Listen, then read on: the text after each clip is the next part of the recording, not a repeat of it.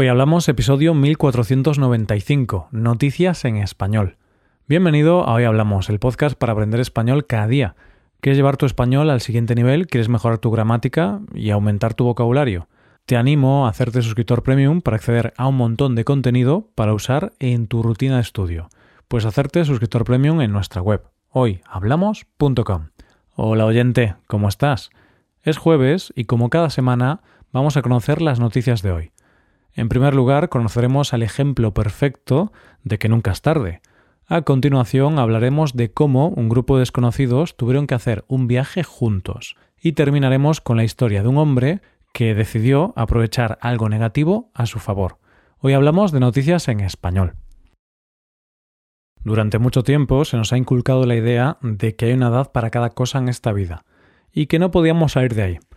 Pero lo cierto es que la vida nos va enseñando que nunca es tarde, y que siempre se pueden hacer cosas tengas la edad que tengas. Lo importante no es la edad, lo importante son las ganas que tengas de hacer algo y el esfuerzo que le pongas. Y un gran ejemplo de ese nunca es tarde lo vamos a conocer en nuestra primera noticia de hoy. Nuestra protagonista se llama Joyce Defoe, es de Estados Unidos y tiene 90 años. Esta mujer es noticia porque se ha graduado en la universidad después de haberse matriculado hace 71 años. ha tardado un tiempo, sí, pero vamos a conocer un poco más su historia para saber cómo ha pasado esto. Todo empezó en el año 1951, cuando nuestra protagonista se matriculó en la Universidad del Norte de Illinois para graduarse en economía doméstica. Pero sus estudios se vieron interrumpidos cuando conoció al amor de su vida. Como dice ella, Fui a la escuela durante tres años y medio, pero decidí irme después de conocerlo. Se enamoraron y decidieron formar una familia, y de hecho tuvieron tres hijos. Lamentablemente, su marido falleció y ella quedó viuda. Cinco años más tarde se casó con el que sería su segundo marido, Roy Defoe, con el que tendría seis hijos. El caso es que la vida y los años se fueron sucediendo y hoy por hoy nuestra protagonista tiene una familia en la que hay 17 nietos y 24 bisnietos. no me imagino cómo serán sus reuniones familiares. Tendrán que alquilar un pabellón para reunir a tanta gente. bueno, pues continuamos con la historia. En todo este tiempo, Joyce ha tenido amor por la enseñanza y el aprendizaje. De hecho, su marido era maestro de la escuela dominical. Y así, en el año 2019, mostró interés en la educación universitaria. Esto es lo que cuenta ella. Supongo que mencioné que estaba molesta porque no terminé la escuela, y mis hijos me animaron a volver. Y dicho y hecho, se matriculó de nuevo en la misma universidad para realizar sus estudios. Lo cierto es que debido a su edad, ella no asistía a las clases presenciales, lo hizo todo online, cosa que supuso un mayor mérito porque tuvo que aprender a manejarse con un ordenador, la cámara y el correo electrónico. Pero esto en realidad le vino muy bien, porque así, cuando llegó la pandemia, ella pudo seguir sus estudios sin problemas. En esa época fue complicado porque vivía sola y dice que tuvo ganas de dejarlo en muchas ocasiones, pero tuvo tanto apoyo de su familia que decidió seguir. Otro de sus grandes apoyos fue la directora de Estudios Generales de Licenciatura de la universidad, que le prestó su ayuda en todo momento y apoyó la idea de que Joyce estudiara una asignatura cada semestre. Y así, tres años más tarde, ha terminado sus estudios y ahora tiene una licenciatura. Como consejo, ella misma dice no se rindan. Sé que puede ser difícil, pero todo en la vida tiene sus altibajos. Esta historia me recuerda mucho a un refrán que tenemos en español que dice Nunca es tarde si la dicha es buena. Esta historia es un gran ejemplo de que nunca es tarde para hacer algo y no hay nada peor en el mundo que ponerse límites por la edad. Vamos con la segunda noticia. Esta historia es una historia digna de película de Netflix. Trece desconocidos, una furgoneta y mil kilómetros juntos. Ahora mismo te la cuento. Todo empieza cuando se cancela un vuelo con destino a Knoxville, Tennessee, desde Orlando, dos lugares que están a 1050 kilómetros de distancia.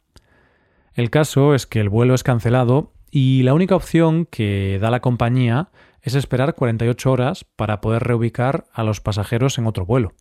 Claro, imagínate, oyente, entre todas las personas que había en ese vuelo, había muchas que no podían esperar dos días, tenían obligaciones, trabajo, exámenes o incluso ponencias. Las personas se van desesperando hasta que se escucha una voz que dice Si alguien quiere alquilar un autobús o una furgoneta, que venga conmigo. y así fue como 13 desconocidos se unieron para viajar toda la noche en una furgoneta durante 10 horas con un único fin, llegar a casa. Piénsalo, oyente, es un inicio perfecto para una película, ¿o no?